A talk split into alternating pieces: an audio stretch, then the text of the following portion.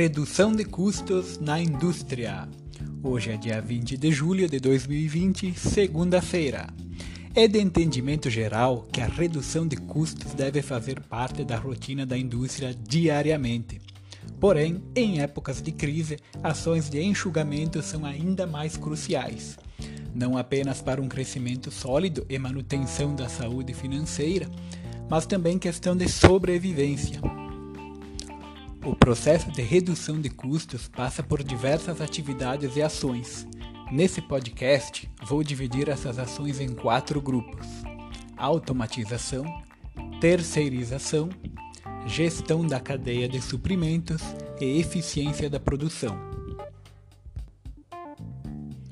Primeiro tópico: automatização. O conceito de automação atualmente é bastante abrangente parte de software, eletrônica, robôs, mas sempre relacionado a técnicas que visam otimizar os processos, aumentando a produtividade e reduzindo a utilização da força de trabalho humana.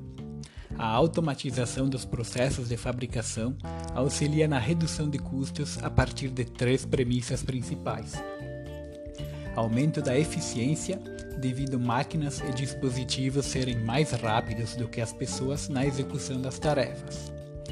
Tanto tarefas que exigem força bruta, como tarefas simples, porém repetitivas.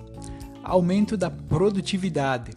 Processos automatizados mantêm um ritmo de produção constante, não cansam, não sofrem fadiga, não têm troca de turno, não têm necessidades fisiológicas, não são afetadas pelo clima redução de retrabalhos e refugos. Os processos automatizados mantêm maior padronização na execução das tarefas, gerando um percentual maior de peças fabricadas conforme o padrão exigido. O grau de automatização de processos é amplo, passa por soluções simples como esteiras de movimentação, dispositivos pneumáticos para manipulação de peças, até células robotizadas para execução de processos mais complexos. Independentemente da sofisticação, qualquer automação pode gerar melhorias e reduções de custos importantes. E isso é importante, não são necessários grandes investimentos para automatizar processos. A indústria 4.0 está sendo vendida como nova verdade. Ela é sim uma tendência, porém muita coisa pode ser feita com custo baixo. Muito processo pode ser melhorado gradativamente com baixo custo, baixo investimento. Terceirização ou processos horizontais. A terceirização consiste em repassar a outras empresas algumas atividades sejam parceiros, fornecedores. A decisão por terceirizar ou não uma tarefa é de cunho estratégico, pois envolve riscos em transmitir à concorrência um conhecimento precioso sobre as vantagens competitivas.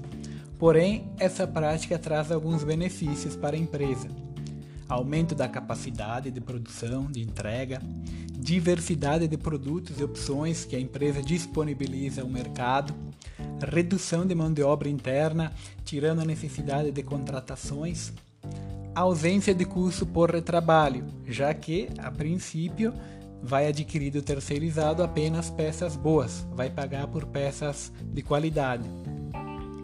Essa prática é interessante quando envolve processos novos na empresa. Por exemplo, uma empresa que atua na produção de peças metálicas incorpora peças de plástico peças injetadas no seu portfólio. Inicialmente, pode ser mais conveniente adquirir do mercado essas peças do que investir em injetoras e máquinas para os polímeros.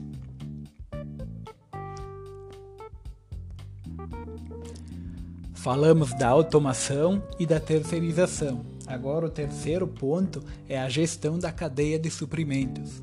A cadeia de suprimentos é o caminho que a matéria-prima percorre desde suas fontes até o consumidor final, passando pela fabricação dos componentes, manufatura, montagens, acabamento, distribuição e venda. Dessa forma, a competitividade deve ser uh, vista considerando toda a cadeia e não apenas uma empresa isolada. É preciso trabalhar para melhorar a eficiência da cadeia completa Algumas dicas para melhorar a gestão da cadeia de suprimentos e, por consequência, reduzir custos ou aumentar a vantagem competitiva. Contrato com prestadores de serviço, fornecedores, prevendo volume de negócios, prazos e condições comerciais. Criação de indicadores de desempenho para medir a eficiência da cadeia, avaliando o cumprimento dos contratos e o nível de parceria Exemplo de indicadores: prazo de entrega, prazo de pagamento, indicadores de índice de defeitos. Analisar a localização de distribuidores, fornecedores e plantas industriais, visando reduzir o custo logístico de transporte e armazenamento. Esse transporte é tanto o de recebimento de insumos de matéria-prima, como o transporte de despacho de venda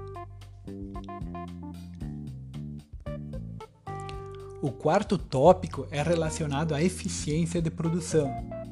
A forma mais utilizada e mais comentada atualmente para monitoramento da efetividade do maquinário é o índice OEE, eh, que vem do inglês Overall Equipment Effectiveness.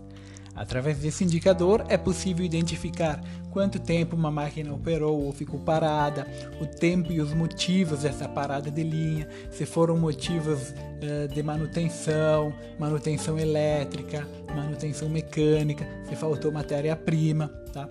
É possível medir, uh, verificar o número de itens produzidos, o número de itens com problema, peças falhadas, peças retrabalhadas e os respectivos motivos do retrabalho, né? e tudo isso em tempo real.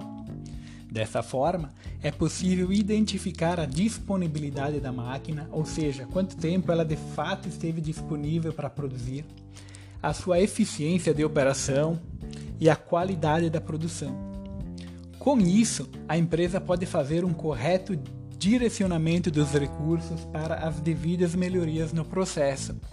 O cálculo do OEE demanda sensoriamento das máquinas, ou seja, é preciso é, colocar sensores, placas eletrônicas para que a medição em tempo real seja efetivada.